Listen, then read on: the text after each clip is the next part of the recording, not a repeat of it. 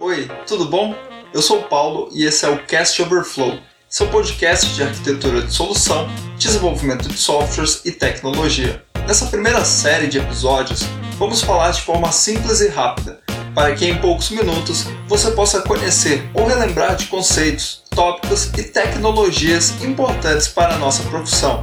Siga a página do Cache Overflow no Instagram ou no YouTube, onde serão publicados vídeos contemplando a parte prática. Bons estudos!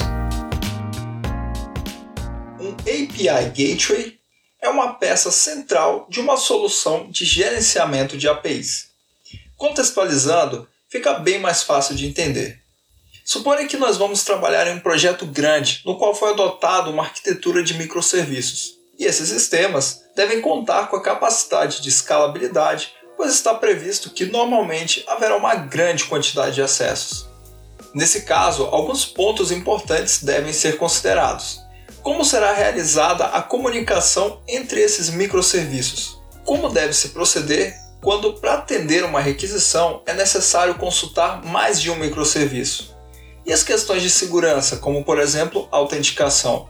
Se tivermos um pico de acesso, o sistema ele deve escalar, e assim precisaremos de mais instâncias da nossa aplicação rodando para que o sistema continue acessível. Nesse caso, como vamos fazer para que o front-end tenha conhecimento do endereço dessas novas instâncias? Uma possível solução é utilizar um API Gateway. O API Gateway serve como o único ponto de entrada para o nosso sistema. E é no Gateway que nós vamos publicar, que nós vamos expor as APIs para consumo. De certa forma, ele encapsula referências da nossa arquitetura. Além disso, um gateway pode ter capacidades, por exemplo, de autenticação, monitoramento, balanceamento de cargas, cache e outros. Um aspecto importante que vale a pena comentar é a capacidade de realizar composições ou orquestrações. Por exemplo, se para dar uma resposta ao nosso usuário é necessário consultar três microserviços, então uma opção seria expor três APIs diferentes no nosso gateway e, via front-end,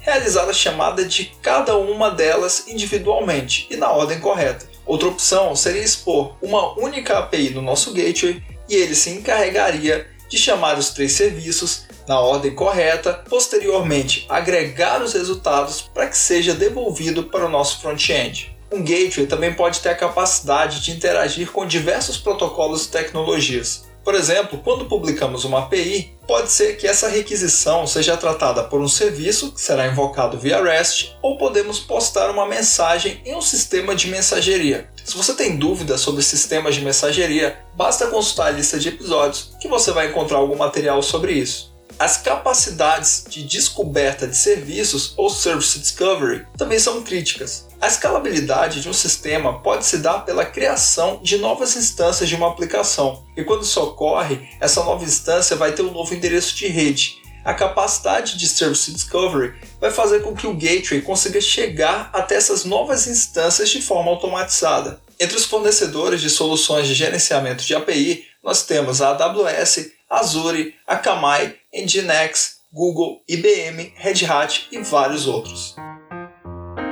Esse foi mais um episódio do Cache Overflow. Eu espero ter contribuído com você de alguma forma. Lembrando que o aprendizado de toda tecnologia requer várias horas de estudo. Não se esqueça de nos seguir nas redes sociais, Instagram e YouTube.